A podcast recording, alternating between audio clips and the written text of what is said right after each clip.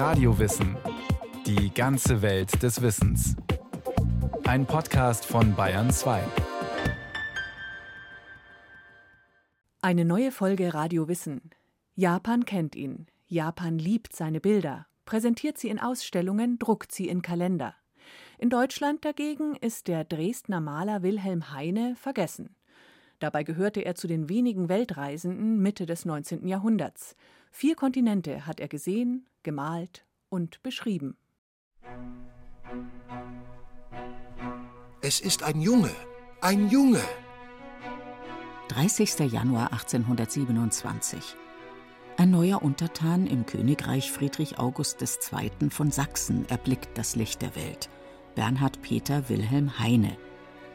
Er ist der Sohn des Dresdner Hofschauspielers Ferdinand Heine und seiner Frau Wilhelmine Rublack. Niemand kann ahnen, dass das außergewöhnlich große Baby einst ein weltreisender Maler zwischen Dresden, Japan und Amerika sein wird. In der gleichnamigen Biografie spürt die Japanologin Dr. Andrea Hirner Heines aufregenden Reisen, seinen exotischen Bildern und Büchern nach. Heines Vater, Ferdinand, war auch kein berühmter Schauspieler, sondern eben einer von vielen. Der mit seiner Frau einen anregend offenen Haushalt führt. Mitglieder der Hofbühne wie Schauspieler Emil de Vriend und Sängerin Wilhelmine Schröder de Vriend sind Heines Gäste. Ebenso die Gebrüder Tieck oder die junge Sopranistin Johanna Wagner sowie ihr in Paris gescheiterter Onkel Richard. Also von dem berühmten Richard Wagner war damals noch nicht so viel zu merken. Bei Heines gab es dann immer ein schlichtes Abendessen, meistens eingelegter Hering mit Bratkartoffeln. Und Richard Wagner pflegte dann zu seiner Frau zu sagen, Minna, komm her, wir wollen nun pampen. Nachdem Wilhelm die Technische Bildungsanstalt abgeschlossen und eine Maurerlehre absolviert hat, studiert er ab 1843 Architektur.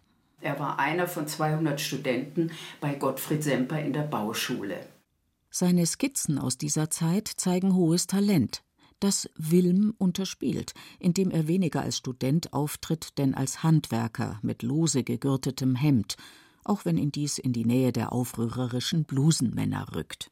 Er spielte wohl auch mit revolutionären Gedanken, auch schon von seinem Vater her, der ein ausgesprochener Napoleon-Verehrer gewesen war. Und Wilhelm bekam von seinem Vater einen Zweitnamen, der nicht im Taufregister auftritt, nämlich Napoleon. Ähnlich wie der aufgestiegene Korse Europa erobert Wilhelm die Welt, nicht mit Kanonen, sondern mit dem Pinsel. Wilhelm hat neben seiner Architekturausbildung auch bei Hübner, einem bekannten Landschaftsmaler, Malerei studiert. Das merkt man auch an seinen Entwürfen, die wenig Menschen zeigen, aber dafür sehr schön Gebäude und Landschaften, sehr genau gezeichnet. Dieses malerische Talent will Richard Wagner, inzwischen sächsischer Hofkapellmeister, für seine Idee vom Gesamtkunstwerk ausbeuten. Semper hatte in Paris auch die Hofmaler für die Oper kennengelernt, die schon Dekorationen entwarfen, die bis nach Rio de Janeiro geliefert wurden. Also erwirken Semper und Wagner für Wilhelm ein Stipendium zur Ausbildung beim berühmten Dekorationskünstler Edouard Desplechin. Im September 1846 kommt der 19-Jährige aus dem von Kleinstaaterei, Absolutismus, Zensur, Zoll- und Handelsgrenzen geprägten Sachsen nach Paris. Man kann sagen, dass Paris zu der Zeit ein Hotspot der sämtlichen revolutionären Schulen und Ideen war. In Paris lebte ja Karl Marx, Heinrich Heine war geflüchtet. Es lebte dort Michael Bakunin, praktisch der Fürst aller Anarchisten. Vor der schlechten Auftragslage in den deutschen Kleinstaaten und ihren politischen Beschränkungen waren mehr als 10.000 deutsche Handwerker nach Paris ausgewandert und diskutierten dort in geheimen Zirkeln Ideen von Wilhelm Weitling bis Marx. Man darf annehmen, dass diese revolutionäre Stimmung am jungen Heine nicht vorübergegangen ist, so Andrea Hirner. Es gab ja eine deutsche Legion, eine demokratische Legion, da hatten sich die Handwerker zusammengefunden und haben bei der Pariser Revolution von 48 mitgemacht. Seien es demokratische Ideale, sei es sein gefährlicher Sturz von einem Malergerüst der Pariser Oper, Heine verlässt Paris 1848 und kehrt über Tirol nach Dresden zurück, ein Jahr früher als erwartet. Nach einer Probezeit erhält er die Stelle als Dekorationskünstler am Hoftheater. Er hätte ausgesorgt, wäre da nicht der Dresdner Maiaufstand. Als der sächsische König sich weigert, die in der Frankfurter Paulskirche erarbeitete Verfassung zu unterzeichnen, stürmen Dresdner Demokraten am 3. Mai 1849 das Zeughaus. Friedrich August II. flüchtet auf die Festung Königstein. Die Aufständischen ernennen eine provisorische bürgerliche Regierung, errichten unter Sempers Anleitung Barrikaden, verteilen Waffen, gießen Kugeln, unterstützt von Richard Wagner und geleitet von Michail Bakunin. Gegen das aufmarschierende sächsische und preußische Heer jedoch sind sie machtlos. Es gab sehr viele Tote, die alle einfach in die Elbe geworfen wurden. Am 9. Mai bricht die Revolution in sich zusammen und es kommt, was kommen muss. Steckbriefliche Verfolgung, Denunziation, Flucht. Wagner und Semper werden als Demokraten erster Klasse steckbrieflich gesucht, Wilhelm Heine nicht, aber er steht wohl auf einer Liste mit Sympathisanten, die veröffentlicht werden sollte. Und einen Tag vorher erscheint er beim Intendanten und bittet darum, dass man seinen Vertrag aufhebt. Er bittet noch um zwei Gehälter, die er bräuchte, um sich weiter auszubilden, und dann verschwindet er nach Paris. Mit Wagner und Semper, aber auf getrennten Wegen. Heines Ziel? Amerika. Im Herbst 1849 verdingt er sich in Le Havre als Heizer und verdient sich so die Überfahrt ins Land der unbegrenzten Möglichkeiten. Einwanderer sind dort hochwillkommen, jedoch nicht als Künstler. Kunst gilt als Privileg des verhassten Adels. Trotzdem eröffnet Heine am Broadway 515, damals eine staubige Landstraße, ein Atelier. Seine Ausbildung als Landschaftsmaler kommt ihm zugute. Etwa um diese Zeit hatte sich in Amerika eine kleine Gruppe von Malern entwickelt, die Hudson River School, die so heißt, weil sie sehr häufig als Thema hatten diese großartigen Landschaften, Gebirge, Wasserfälle, den Hudson River, die Stimmungen um diesen großartigen Fluss herum. Und die waren mit diesem Sujet sehr erfolgreich. Dass eine große Portion Glück zu diesem Erfolg gehört, bemerkt Heine wohl. Glückliche Zufälligkeiten hatten mich in New York in Verbindung mit Herrn Squire gebracht, einem Mann, welcher sich bereits durch seine Verdienste um archäologische Forschungen in Nord- und Zentralamerika einen bedeutenden Ruf erworben. Als studierter Ingenieur soll Ephraim Squire im Auftrag der US-Regierung den Verlauf eines Kanals durch Nicaragua abklären. Dieser Bau heute übrigens wieder im Gespräch, würde die gefahrvolle Umschiffung des Kap Horn beenden. Squire engagiert Heine, um dieses Projekt zeichnerisch festzuhalten. Weil sich Squires Abreise wiederholt verzögert, schickt er Heine im Mai 1851 schließlich allein los. Ohne Arzt, ohne Ingenieure oder Geologen erkundet der 24-Jährige die geschätzt 313 Miles des Kanals über verschiedene Flussläufe und Seen. Erst im Flussboot, dann per Maulesel und zu Fuß. Heine skizziert und malt, überlebt Moskitoschwärme, Hurrikans, Stromschnellen.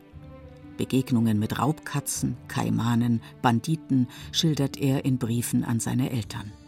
Diese Briefe wurden dann von seinem Vater Ferdinand zusammengestellt und als Wanderbilder aus Zentralamerika veröffentlicht.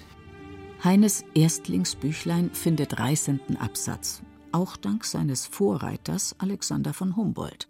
Alexander von Humboldt war ja, was die Fürsten nicht gern hörten, in seiner Art revolutionär gewesen und nahm kein Blatt vor den Mund, wenn er über die Zustände in den Ländern berichtete, sehr kritisch. Und das ist ganz klar, dass Wilhelm Heine auch diesen Tonfall aufgriff, indem er also die Zustände in Mittelamerika, die Unterdrückung der indianischen Urbevölkerung beschrieben hat.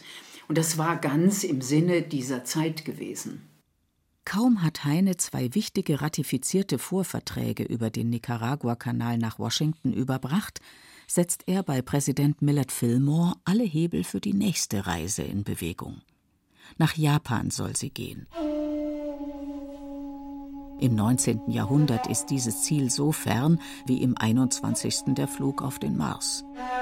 Japan lässt seit der Ausweisung der Portugiesen im Jahr 1639 keine Fremden mehr ins Land.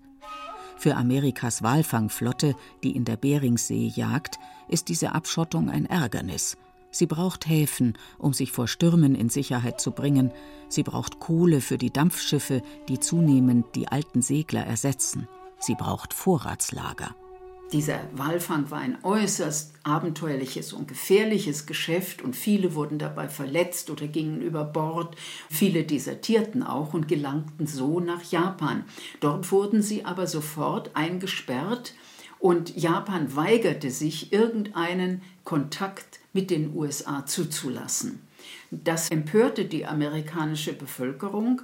Deswegen wurde also eine Delegation nach Japan geschickt, die erreichen sollte, dass nun ein völkerrechtlicher Vertrag geschaffen wurde, damit Japan erlaubte, dass man Kohle einkaufte und verletzte Seeleute an Land brachte, um sie behandeln zu lassen. Und Amerika wollte unbedingt den Außenhandel mit Japan. Man hoffte natürlich mehr zu verkaufen als einzukaufen, aber man war ja noch etwas naiv zu der Zeit. Heines Fürsprecher für die Teilnahme an dieser Expedition sind Squire und der preußische Gesandte Friedrich von Gerold, der mit Humboldt eng vernetzt ist. Leiter der militärischen Mission ist der erfahrene Marineoffizier Matthew Calbraith Perry. Er akzeptiert Heine nur als gering bezahlten Masters Mate der Navy. So sah sich denn der friedliche Maler plötzlich mit kriegerischer Würde angetan. Am 4. Dezember 1852 nimmt das Flaggschiff der Expedition von Virginia aus Kurs auf Madeira. Über St. Helena geht es nach Kapstadt und weiter über Mauritius nach Ceylon, Singapur, Hongkong und Macau. Militärische Routine bestimmt das Leben auf der Mississippi. Vom morgendlichen Deckschrubben bis zur nächtlichen Wache beschreibt Heine sie en Detail. Bei jedem Landgang schnappt er sich seinen dreibeinigen Malersessel und skizziert, sei es die Kathedrale von Mauritius, seien es die Moschee und ein Hindu-Tempel in Singapur. Neugierig begibt er sich auf Jagden und Gipfelbesteigungen. Das Gesehene fasst er weniger in wissenschaftliche als in bilderreiche, unvoreingenommene Worte. Nach sieben Monaten läuft die Mississippi, gefolgt von den zwei Kanonenbooten und einer Dampffregatte, in die Bucht von Edo ein. Der erwartete Kampf bleibt aus.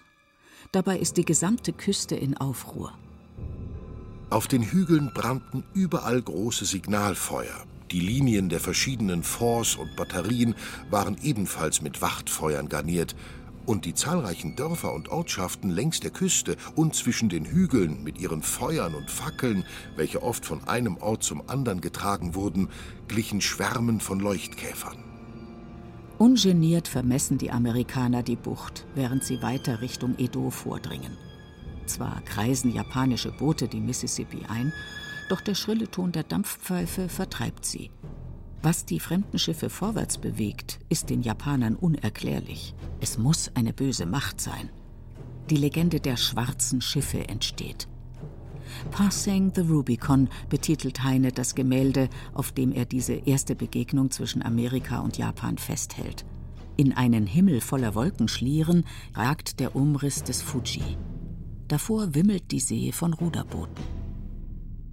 Japan war ja ein souveränes Land. Heute würde man sagen, gut, wenn sie abgeschlossen sind, dann bleiben sie das. Das ist ja ihr Wille.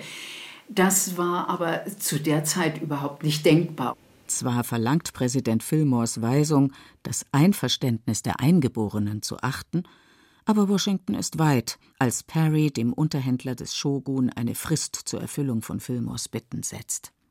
Die Japaner äußerten auch unverhohlen ihr Erstaunen über die Erklärung des Kommodore. Nach der Winterruhe in Macau fährt die Flotte, nun auf zehn Schiffe erweitert, wieder Richtung Edo.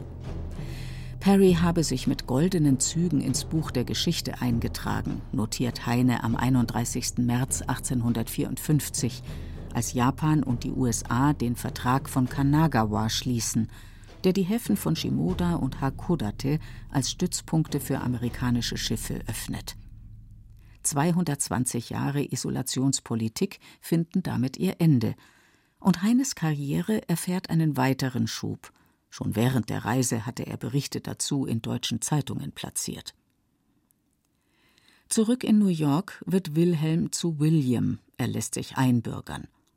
Sein zweibändiges Werk Reise um die Erde nach Japan erscheint 1856 mit zehn nach der Natur aufgenommenen Ansichten und einem Vorwort Alexander von Humboldts, der das Naturwahre in Heines Sprache lobt. Die Szene jedoch, die Japaner und Japanerinnen nackt beim gemeinsamen Bad zeigt, muss aus der amerikanischen Ausgabe getilgt werden. Die Amerikaner in ihrem Puritanismus fanden das entsetzlich, unzivilisiert und scheußlich und barbarisch. Gespickt mit Bildern von Heine erscheint 1856 die dreibändige offizielle Narrative of the Expedition of an American Squadron to the China Seas and Japan. Im selben Jahr noch folgt eine einbändige, mit Lithografien und Holzschnitten von Heine bebilderte Ausgabe. Zudem veröffentlicht er Graphic Scenes of the Japan Expedition. Der Band enthält zehn Farblithografien, auf jedes Bild folgt eine einseitige Erklärung. Diesen Stil wird Heine beibehalten. Seine Malschule hat Zulauf, seine exotischen Motive zieren Ausstellungen, sogar ein Moving Panorama erschafft er.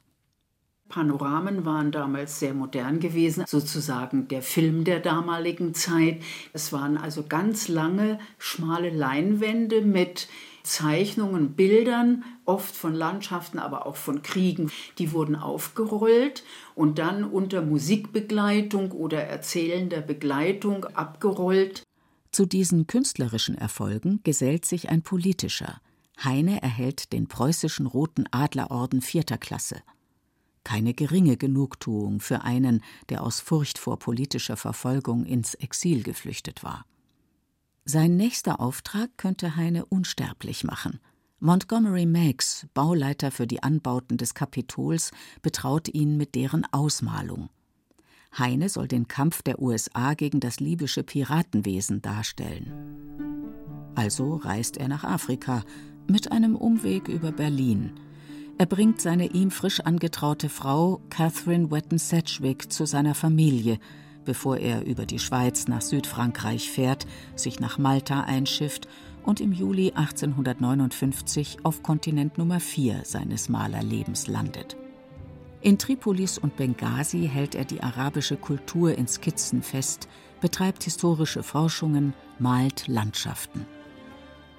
Doch schnell reist er über Sizilien, Neapel, Genua und den Gotthardpass wieder heim. Er wird Vater. Doch wird er auch Witwer. Seine Frau stirbt an den Folgen der Geburt ihrer Tochter Katharina Wilhelmina. Heine bricht zusammen. Die Lünetten im Kapitol ausmalen? Unmöglich. In Berlin bleiben? Untragbar. Vergessen? Niemals. Verreisen. Er hatte zu dieser Zeit von den Plänen der preußischen Regierung gehört, selbst eine Expedition nach Japan zu entsenden. Man wollte auch einen Handels- und Freundschaftsvertrag mit Japan abschließen. Preußen nutzte diese Gelegenheit, als Repräsentant von Deutschland aufzutreten. Es war also die Möglichkeit, einen kleinen Triumph über Österreich auszufechten. Der Leiter der Mission, Graf zu Eulenburg, zögert, Heine mitzunehmen, denn er hat bereits einen Maler engagiert. Doch Heines Englischkenntnisse und seine Kontakte in Japan geben schließlich den Ausschlag. Ende 1860 betritt Heine Japan ein zweites Mal. Und hat dann auch die Vertragsunterzeichnung am 24. Januar 1861 in Edo, dem heutigen Tokio, miterlebt und hat sie auch gezeichnet. Heines fotografische Platten dieser Expedition gehen verloren. Er selbst kommt nicht dazu, seine Skizzen und Notizen auszuwerten. Der amerikanische Bürgerkrieg ist ausgebrochen. Von Yokohama aus reist Heine über San Francisco nach Washington und meldet sich zum Kriegsdienst, wie viele deutsche Exilanten. Die Nordstaaten waren ja auf diesen Krieg eigentlich nicht vorbereitet. Die hatten nicht mal richtige Landkarten die wussten nicht, wo man einen Fluss überquerte und ähnliches. Jedenfalls hat Heine zuerst als technischer Ingenieur Karten gezeichnet und wurde dann zum Oberst ernannt und hat also bei verschiedenen wichtigen Gefechten mitgemacht, wurde auch schwer verletzt, wurde einmal gefangen genommen von den Südstaaten, wieder ausgetauscht. 780.000 Mann sterben im Sezessionskrieg. Heine überlebt und bringt es bis zum Ehrentitel eines Brigadegenerals. Sein letzter militärischer Dienst Wache am Sarg von Abraham Lincoln. Der Krieg beendet seine künstlerische Laufbahn. Das große Problem für alle diese Männer, die mitgekämpft hatten, war, dass sie einen Bruch in ihrer Karriere hatten. Denn sie waren ja keine ausgebildeten Militärs gewesen. Dank guter Beziehungen wird Heine als Attaché nach Paris gesandt. Als einer der wenigen Europäer, die Mittelamerika bereist hatten, rät er Frankreichs Ingenieuren und Politikern vom Bau des Panamakanals ab. Er kannte die Gegend und meinte, das wäre nicht möglich und er hatte recht. Frankreich ist ja damit praktisch bankrott gegangen. 1870-71 schickt Amerika Heine als Konsul nach Liverpool. Sein Glück, er muss den Deutsch-Französischen Krieg nicht miterleben, dessen Ende aber begeistert ihn.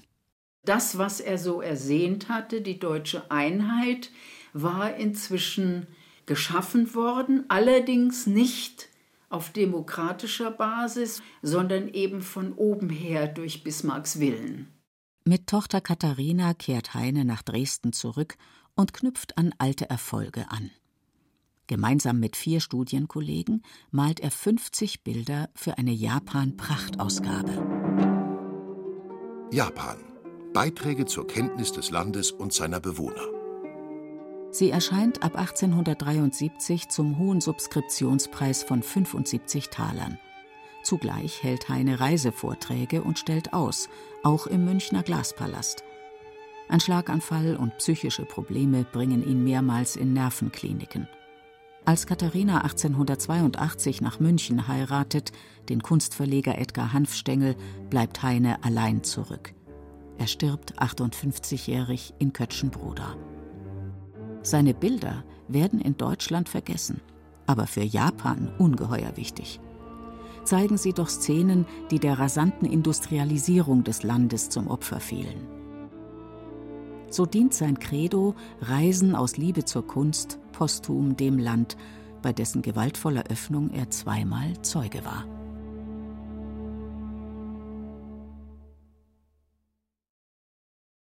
Das war Radio Wissen, ein Podcast von Bayern 2. Autorin dieser Folge Leo Hoffmann. Regie führte Irene Schuck. Es sprachen Beate Himmelstoß und Stefan Wilkening. Technik Regina Stärke, Redaktion Thomas Morawetz. Wenn Sie keine Folge mehr verpassen wollen, abonnieren Sie Radio Wissen unter bayern2.de slash podcast und überall, wo es Podcasts gibt.